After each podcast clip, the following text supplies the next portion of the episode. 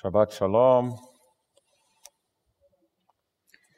Quem, quem participa dos minyanim diários, que tem acontecido online, da CIP, já deve ter notado que tem uma parte do serviço da qual eu gosto muito. Eu sempre tento traduzi-la. Vem logo depois do Barihu, uma bênção que agradece a Deus. Yotzer Or Uvorechoshech. Você Shalom Uvoretakol. Que produz a luz e cria a escuridão. Que faz a paz e cria tudo.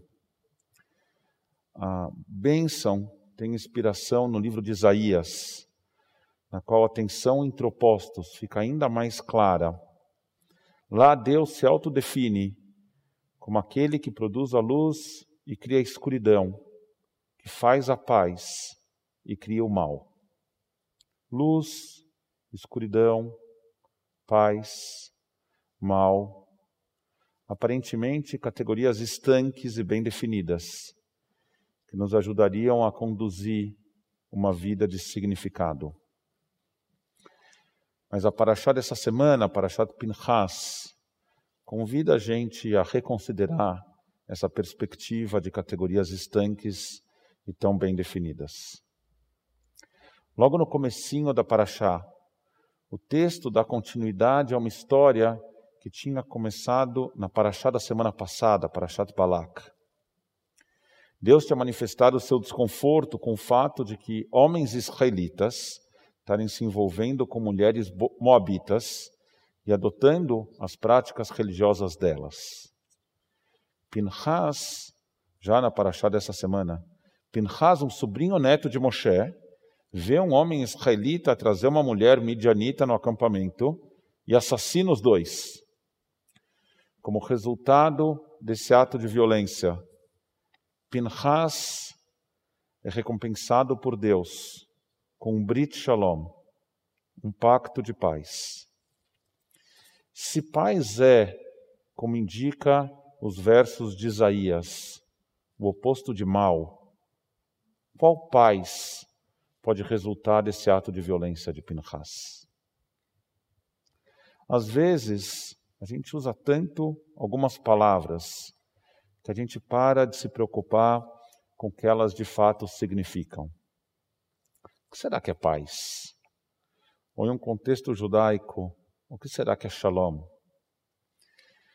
No dicionário, eu fui procurar no dicionário Even Shoshan, hebraico-hebraico, são quatro significados para o verbete. Um, shalva, menucha, sheket, calma, descanso, silêncio. Isso é paz. O outro significado era matzav lelo milchama, yachasei edidut, um estado sem guerras, relações de amizade. O terceiro, o terceiro significado era matzav, mamad, estado, condição. Quando você pergunta em hebraico sobre o shlom de alguém, está perguntando como essa pessoa está, em que estado essa pessoa está. E o quarto significado, que é mais ou menos relacionado com esse terceiro, que é nusach bracha mekubal bepgishat bnei adam uma fórmula de saudação comum quando duas pessoas se encontram. Então, em hebraico, quando você quer falar tudo bem, você pergunta Mashlomcha, como você está? Que mais ou menos tem a ver com a, a primeira, está perguntando do estado da pessoa. O que nenhuma dessas quatro definições indica, no entanto, é a relação entre shalom e shalem, ou entre paz e completo. Se a gente pensa um pouco a gente vai se dar conta de que meia paz é o mesmo que paz nenhuma. A paz só existe quando ela é de fato completa. O Rapa, uma banda de reggae brasileiro, expressou isso especialmente bem na sua música Minha Alma, de 1999. Paz sem voz não é paz, é medo. Às vezes, eu falo com a vida. Às vezes é ela quem diz: qual a paz que eu não quero conservar para tentar ser feliz? Para quem hoje no Brasil a paz é uma realidade? De acordo com o Anuário Brasileiro de Segurança Pública, Em 2019, 6.375 pessoas foram mortas em decorrência de intervenções policiais. Quase 80% delas negras, 79,1% delas negras. Isso quer dizer que quase 14 negros são mortos pela polícia todo dia no Brasil. Queria que as pessoas parassem um pouco e se pensassem se no mundo 14 judeus fossem mortos pela polícia, o medo com que a gente ia andar nas ruas. 14 negros são mortos pela polícia todo dia nesse país. Quem vai falar de paz? Em 2020, 175 pessoas trans foram assassinadas, o que coloca o Brasil na vergonhosa posição de líder no mundo no assassinato de pessoas transexuais.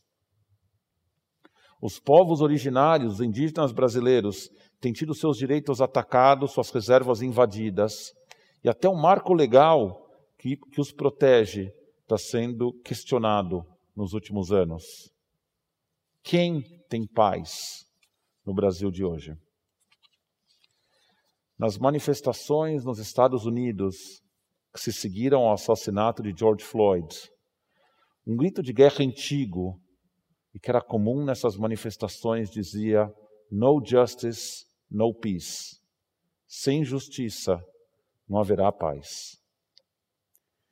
Diferente de luz e escuridão, paz e mal, que de algum jeito são opostos um do outro. Justiça e paz não parecem termos que se contradizem mutuamente, como esse slogan parece indicar mas de fato tem uma tensão entre justiça e paz. Muitas vezes a nossa paz é importunada quando segmentos para quem essa ideia de paz é um sonho distante. Essas pessoas nos sacodem da, da dormência nas suas demandas por justiça. Paz, de alguma forma, parece um privilégio de quem, de quem tem assegurada a justiça ou de quem é beneficiado pela injustiça. Uma outra música popular, dessa vez uma música de Muki, um rapper israelense, chamada Medabrim al-Shalom, fala-se sobre paz, uma música de 2001, trata dessas questões. Diz o Muki, todos falam sobre paz, mas ninguém fala sobre a justiça. Para um é o paraíso, para o outro, o inferno. Quantos dedos estão sobre o gatilho? Então ficamos sozinhos, falamos com a parede, não há com quem falar. Se ao menos entendêssemos que todos somos um, veremos tudo se juntar. A verdade é que a nossa paraxá também lida com a questão da justiça ou pelo menos com a questão da falta dela. Tzelofhad era um membro da tribo de Menashe, que morreu deixando cinco filhas e nenhum filho. Pelas regras da época, só filhos homens recebiam herança. Então, as filhas de Tzelofhad pediram aos líderes israelitas, entre eles Moshe, que reconsiderassem a questão, porque senão a regra que estava valendo implicaria que a família ficaria sem as suas terras. Deus escuta os seus apelos e, diz, e decide que o seu pedido é justo e que, no caso da morte de um homem sem herder os homens, as filhas receberiam a herança. No caso de ter um filho homem, continuaria que o, homem receberia tudo, mas se não tiver nenhum homem, as mulheres receberiam. Em geral, a gente aponta para a solução dessa questão como exemplo de flexibilidade da legislação bíblica e da possibilidade da sua transformação. E mesmo assim, a solução parece incompleta. Assim como não existe meia paz, não pode existir meia justiça. E sistemas baseados em privilégios a certos grupos não podem levar nem à paz, nem à justiça um sistema que privilegia os filhos no qual as mulheres só tenham direito à herança quando não tiverem irmãos homens, nunca pode ser considerado justo. E um mundo em que a justiça de alguns está ameaçada, a paz de todos está em risco. Essa paraxá, paraxá Pinchas, dá tons e complexidade a temas que muitas vezes a gente trata como óbvios. Paz não é óbvia, nem tampouco é a justiça. Especialmente quando a gente vive em realidades de desigualdade extrema, na qual o sexo de uma pessoa, a sua cor, o CEP do lugar onde ela mora, tem pesos desproporcionais, não só sobre como cada um de nós nasce, mas também sobre a vida e a morte que a gente vai ter. A paz que você quer no teu bairro pode ser inconcebível em outra parte da cidade.